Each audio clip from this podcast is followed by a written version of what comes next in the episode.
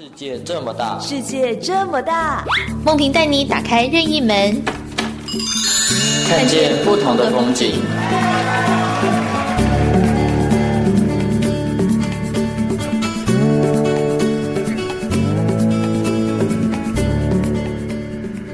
朋友您好，欢迎收听今天的世界这么大，我是梦萍，我是伟谦。伟谦，我想问你啊，嗯、你有没有遇到过一些比较紧急的状况？就是有人可能需要帮忙，嗯、例如说在路上昏倒啊，或者是突然跌倒了骨头折断呐、啊哦？你有没有遇到过这样的紧急的？骨折这个倒是真的有遇过啊，真的、啊。印象是在我国小的时候，然后因为下课时间嘛，所以我们就一群小朋友跑去操场玩。嗯，然后因为一群人，所以我们就打打闹闹玩呐、啊，有时候会推挤啊，然后就有小朋友被推跌在地上，嗯，他手我不晓得是骨折还是脱臼，嗯，可是因为那时候我们也年纪还小，就也不知道怎么办，就不知所措，只能赶快叫老师，哎、欸，要怎么办来帮忙送保健室吗？还是怎么样、嗯？这个我印象非常深刻。虽然是你很小的时候，嗯，但是你记到现在，对，表示这个事情对你有冲击，对，因为它看起来真的很痛，你当时很无助吧？对啊，那下一步呢？有没有想说，那以后我长大要去学这个？哎、欸，我现在可能还是很无助哦，因为对，假如看到路上有人这样子，我也很怕，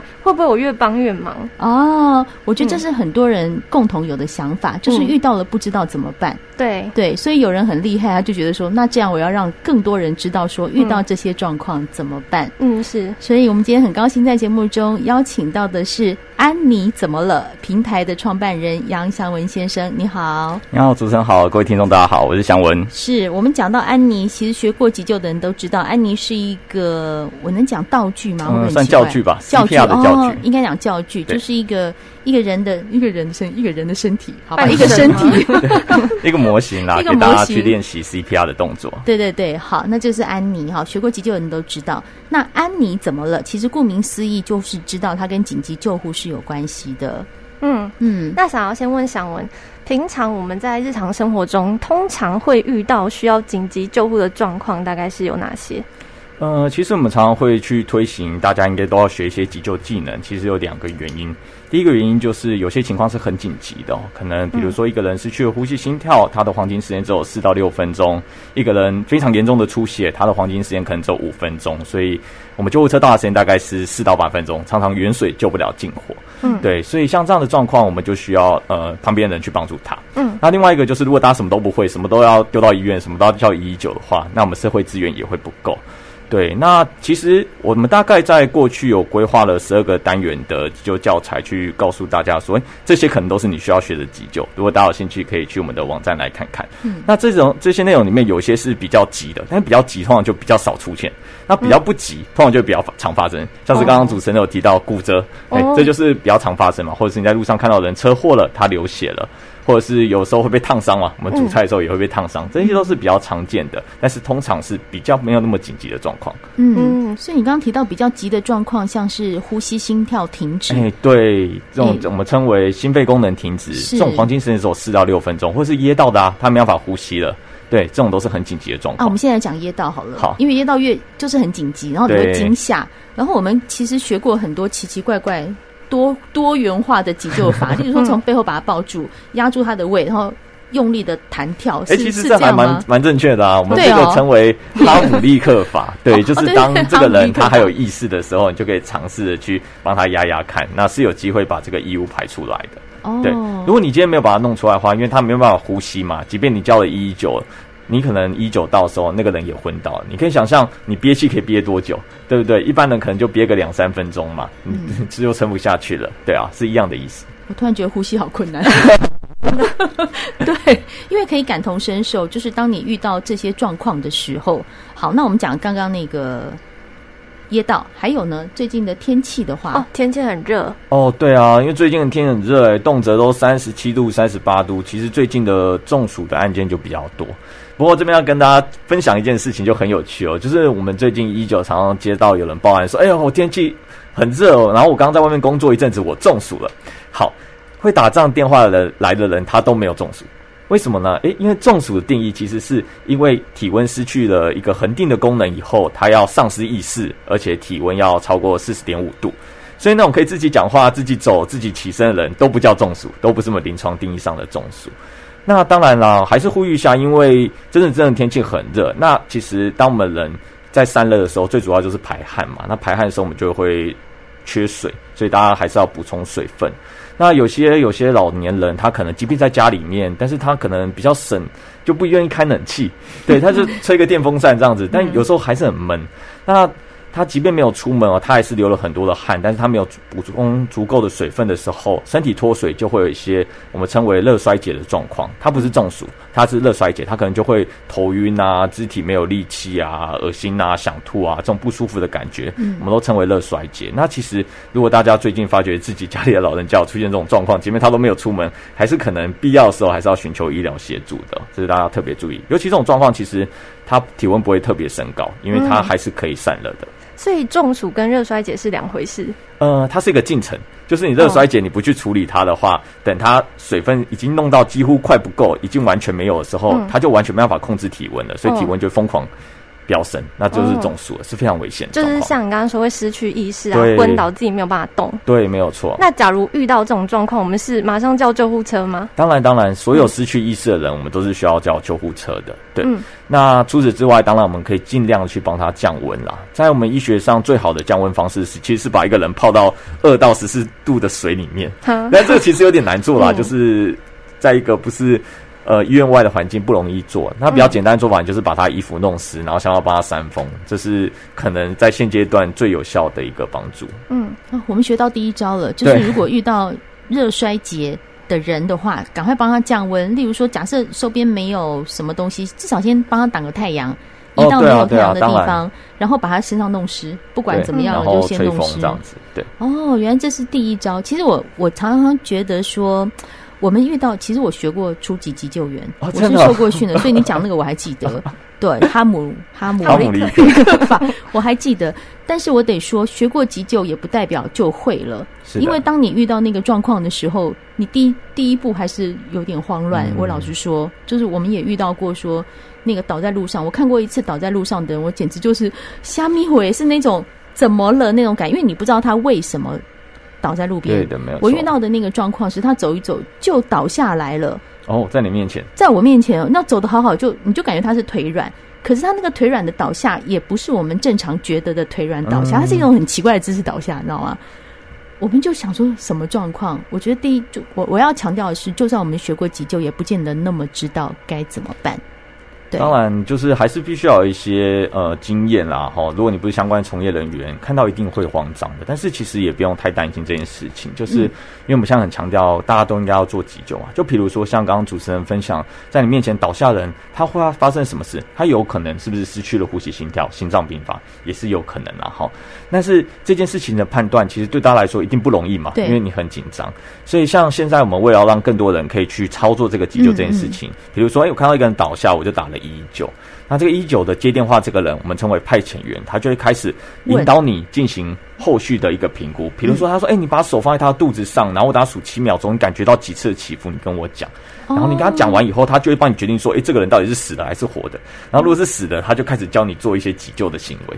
对哦，所以我们其实先第一步先打一一九。对啊，你看到那个人倒在你面前，应该就是打一一九了吧？对，然后就其实打了就不知道该怎么办。对，但是这时候叫他冷静，听从派遣员的指令。他们会告诉你说怎么做，怎么做，我们就先听他的。对，他说什么你就做什么，这样就完全没问题了。所以，那既然要不要叫救护车，我觉得这是另外一个问题啊。待会儿我们要跟祥文来好好的聊一聊。嗯、好，休息一下，再回到我们的节目现场。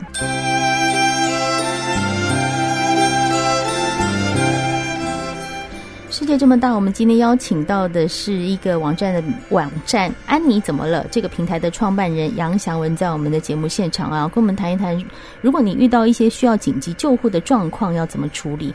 刚前面我们有聊到说，什么时候要叫救护车？其实，在我们呃节目开始之前，我们有聊到，就是其实我也有这个迷思啦，就是说我家离医院很近嘛，假设我发生一些状况，我干脆就直接去了，感觉比较快。但这个观念不见得是对的。呃，是，其实叫一一九救护车这件事情哦，大家可能今天去问十个人哦，有九个人都说，诶，我也不知道什么时候要叫一一九救护车，但是好像发生什么事情就应该要叫一一九救护车。OK，好，这边给大家一个观念，就其实我们的一一九救护车大概有两个功能。第一个功能，它就是把救护员载到现场开始进行急救，然后第二个是让急救到一个初步完成以后，可以更快速的到达医院。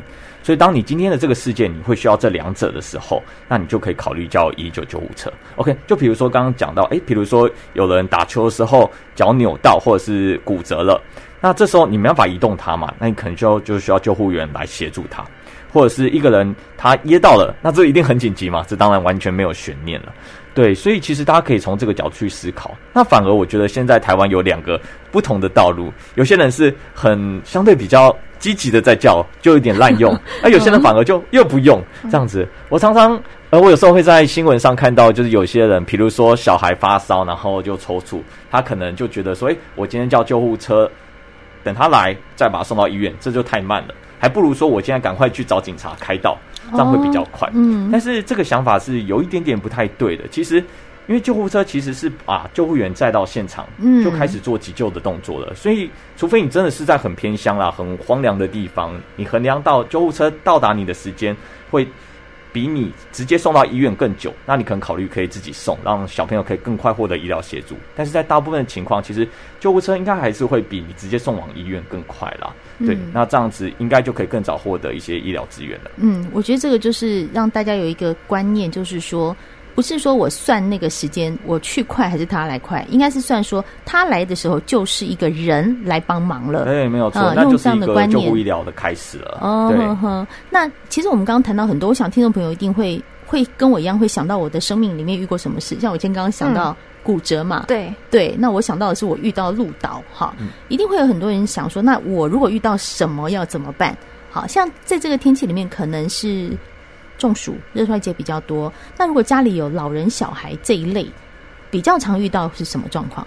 呃，我觉得老人的话，我们可以分享几个，像是中风好了。其实啊，中风呃有两种，一种就是他脑袋的血管破掉了，一种是脑袋血管堵塞了。嗯、好，那当然这两种都叫中风。那脑袋血管堵塞的中风，它其实是有一个三个小时的黄金时间的，就是它从发生到接受治疗，如果是在三个小时内，它有机会可以打一种特效药，叫血栓溶解剂，它就把这个血栓溶掉，它就有机会可以恢复大部分的身体功能。对，但是这个很考验点就是你的家属旁边人，你要发觉他中风了嘛，不然你想说你都察觉不出来，那个时间就超过了啊。好，对，所以其实有一个简单的判别方式，我们有三个步骤，我们会叫它叫做微笑僵尸会说话。是什么意思嘞？就是说，哎、欸，你可以请那个患者说一，哦，一的话，我们嘴角不是两边会上扬嘛？如果他一边垂垂的，哎、欸，那是不是就可能有点问题？他说不出一，笑不出来，就是。应该说他说一的时候会有一边比较垂，两边、哦、不对称嘛。OK OK，、哦、就是有问题。然后僵尸是什么？我们请他两手举起来，然后自己撑着。如果他一边垂下去了，那也是有问题嘛？对不对？哦，我觉得好好好及时有效哦。好，再来。然后会说话就是让他讲讲话，嗯、会不会突然有点？含卤蛋、大舌头，讲话不清楚。那这个如果三个里面有一个是异常的，那其实有七十二趴的机会，他就是中风了。如果三个都中的话，有八十五趴，你就赶快打一一九。好，那让一一九来协助，让他尽快的送医获得治疗。所以中风也是打一一九，不是我送他去。呃，其实中风打一一九有两个原因啦，一样也是刚刚我提到的，就一一九救护车的救护人员可以来做更详尽的评估，因为其实还是有少部分的状况，他其实虽然看起来是一边没有力气，但他其实不是中风，他们可以做一些初步的鉴别。那再来，他送到医院，他走的路径会跟大家走的路径不一样，因为他在。送医的过程中，他就会预先通知医院，诶，我有一个中风，它发生时间是多久，他就可以直接进到所谓的急救区去了。哦，对，他会走一个特别的路径。哦，简短。前面如果我们自己送去，他要问很久，你这怎么拉？或者你要在那边排队。对，哦，原来是这样子。对，没有错。哎，我还真的有这个迷思。对，还好你今天来了。那如果是小孩呢？小朋友，帮我来分享个烫伤好了，因为小朋友其实 会把手放在那个热水里，就很爱碰来碰去。对啊，就叫他不要碰他，来碰哈。对，他如果听懂就好了。烫伤这件事情，基本上也有些人会有一个迷思，就是说啊，烫伤了赶快拿一个什么药膏来擦一擦，这样子。不是要泡啊、盖啊、什么泡盖送？对对，小时候学的。对，应该。伟谦你好棒哦。对啊，但是还是有些人会弄个什么药膏来。这其实都是迷思啊，因为其实烫伤药膏是让你烫伤的伤口比较容易恢复的，但不是第一时间来做处置。烫伤第一时间只有一个处置，就是让它降温。因为你烫到地方，其实那那个热量会蓄积在那个伤口地方。如果你不把它降温的话，它就会越来越侵蚀，越来越下面。嗯，对。那降温很简单，就是冲水，就是这样子。对，所以其实一般烫伤你也不用很急着要赶快跑去医院，因为到医院他也是叫你冲水，嗯、所以赶快先冲个十分钟以上，冲到你觉得比较没有那么痛。再去前往医院，如果需要的话，这会是比较好的方式，才不会因为你前往医院的路途中、嗯、那个热量就继续在我一直在那边燃烧着，对，在那边燃烧，嗯、这反而就没有比较好。对哦，了解。嗯、那像这种紧急救护，可能是呃烫伤，我可能家里厕所我刚才冲去冲水。那假如是路上，刚刚讲到路导啊那些。呃，如果我今天已经学了一点点急救的知识，可是我当下可能还是会很紧张，或是我自己有个问题是我很怕会有法律上的问题，可能我哪一步不小心做错了，我可能会更害到他。那在现实生活中，假如遇到我真的想要救人这个状况的话，可能会有哪些问题？嗯，好，我觉得这有两个面向可以跟大家来做分享哦。第一个就是，其实啊，现在大家学的跟我们教给大家的急救，都是一个非常安全的急救，是某种程度来说是很保守的一些作为。嗯、对，比如说我们刚刚有提到嘛，诶，你今天看到一个人倒在那边，然后打了一一九，一一九的派遣员协助你做评估，嗯、但是他如果说，诶，他觉得这个人是需要急救，需要 CPR，他就叫你压了。但是有没有可能你觉得他判错了？我我应该会第一时间很紧张，我不知道我压不压对。对，我倒是不会想说他要判错，因为我照着他的做，我只会担心我做错。嗯，但其实这个点就是，如果说你今天有做了，不论是做的是五分、十分、一百分，对他来说都是很有帮助的。是，对。但是我现在反过来的是说，哎，你想说会不会他判错了？其实这个人根本是活着的。你觉得有没有这个可能性？我不知道，我好紧张，因为在电话那一头，可能我也紧张，我也没有办法很讲的完全。其实这件事情每天都在发生哦，真的。对，但是这是很正常的一件事情，因为今天我们要让更多真的是需要 CPR 的人被 CPR，那我就一定会有一些所谓的叫做伪阳性嘛，哈，就是有些他其实。不是死的人，oh. 但是他被判成是死的，oh. 但没有关系。这些被压错的人，因为大家按压时间很短，基本上不会产生什么伤害。我不要想太多就对了。对，所以基本上你今天，即便你做错了，这个人是活着，你去压他也不会怎么样。但是如果他是死的，你没有压他，他就真的死定了。对，所以我们今天教给大家急救跟这个系统其实是很安全，相对是去保护大家不会做错的。Oh. 对，那从另外一个面向是法律面来说，其实最近也有蛮多的讨论哦。那其实台湾在之前有修法，就是我们有弄了一个好撒玛利亚人法，在我们的紧急救护医疗法的第十四之二条，它里面就讲说，诶，你只要是出于善意，哦，然后我们去救人，哦，提供一个合理的急救的一个行为，在刑法跟民法上都是免责的。Oh. OK，对，但是当然还是会有人挑战说，哎，免责又不是代表你不会被告，你可能还是会被告啊，只是说你可能不会被起诉而已。对，那我个人是觉得。基本上你没有办法做到一个状况，就是你你要规定人家不能告你啦。嗯，对，这是不可能的事情嘛。人生走在路上都会跌倒了，谁知道下一步他有没有告你呢？对，所以你基本上不可能去禁止人家告你啦。所以我觉得这个大家心中自己有一把尺吧。如果当然有些人自己觉得说我就是什么都不要，那或许你可以考虑去帮助你的亲朋好友，这样就可以了。嗯，对。其实讲到这个，就是牵涉的东西真的是很广，但是我觉得人如果心存善念啊，就是。你你总是要救那个那个人，如果出现在你面前了，你如果没有去处理，我觉得那个心理的阴影会一辈子吧。对对，对，会有那个压力。我们当然还是很鼓励大家可以尽量伸出援手的。所以其实我也很好奇啊，想问你学的是土木系耶？对。但是你走进这个推广急救的领域是为什么呢？呃，这其实有个小的故事啦，就是我在大学三年级的时候，我上了一门课，那门课是、嗯、呃学校把初级救护员的课拆成一学期来上。那那个课我上完的时候呢，他有附三次的跟车见习，让我们可以跟着救护车出去。嗯，对。那那时候我出了一个 case，让我非常的印象深刻，就是那个大概是一个年纪五十岁左右的爸爸，晚餐时间跟女儿，女儿大概就是国高中吧的大小，在吃晚餐，吃到一半，他爸就蹦就倒下去。嗯，对，那就报一一九，我们就到现场做了一些急救，然后把他转送到医院。后来我到医院以后，就看到那个女儿站在急诊室的门口，然后就突然放声大哭。脚软跪了下去，对，那其实我大三，我二十一岁，我其实根本没有看过一个人崩溃过。我那时候非常的惊讶，哇，哦，原来这个崩溃是长这样子，嗯，对。然后后来那时候我就觉得说，哎，其实做急救这件事情或救护医疗这件事情，其实蛮特别的。你必须在某个时间、某个地点去做某一件事情，而且这件事情只能在那个地点跟那个时间做，晚了都没有用。要就是那一刻，对，就那一刻你做了，你或许就可以改变这个人的一生，或许这个女儿她就不会因此没有爸爸。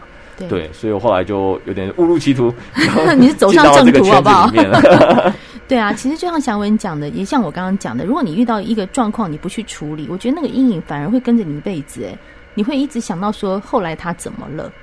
对，对，其实常常会有人说害怕一些法律责任，但其实我们来看起来，大部分的状况还是大家比较缺乏自我信心啦。但是其实我们刚刚也提供给大家，大家现在做的这件事情其实都很安全，大家就放胆去做就好了。但如果学起来，医疗知识更丰富，急救知识更丰富，你就比较不会那么没信心，对，你会更敢去做这件事情。好，所以其实你们提供的这个平台，像网站上，其实网站上有很多就是急救的一个影片，好，就是比较初步教大家的。对，没有错，所以大家可以直接 Google“ 安你怎么了”，你就可以找到我们的网站。哪一个影片的那个点阅率最高？哦，呃，其实当然最多还是 CPR 跟 AED，CPR 最高，大概有十几万。你知道为什么高吗？因为我也会想说，我 CPR 有没有做错？赶快多看一眼，然后免得遇到的时候。对，你就是可以救人家一命。对啊，因为其实来说，嗯、大家学了以后还是会淡忘了。那我们有个平台，就是大家可以比较自由回去看，出去复习，那就可以把这件事情维持的更久。真的，我连那个学那个，我到现在还是想不起来那个名字，就是人家噎到的时候，对对啊，就是印象有那个在。但是如果可以重复的复习，我觉得那是对自己、对你身旁的人都是很功德的一件事情。对，对没有错。对啊，所以我们就。呃，如果对于这个你想要做一个急救员，或者是你想要在生活里面多学一些紧急救护的知识，其实安妮怎么了？这个网站可以看一看，我觉得它一定可以让我们更有信心，然后更不害怕，嗯，对不对？好，以后我现在如果看到骨折的人，就不用一直哭了，对啊，就知道第一步要先怎么样帮他做一个处理。哎，你知道骨折的人不要立刻动，骨折哦，是骨头真的断掉的那一种，嗯、对对对，是不要去移动的嘛？对，知道吗？对，这个。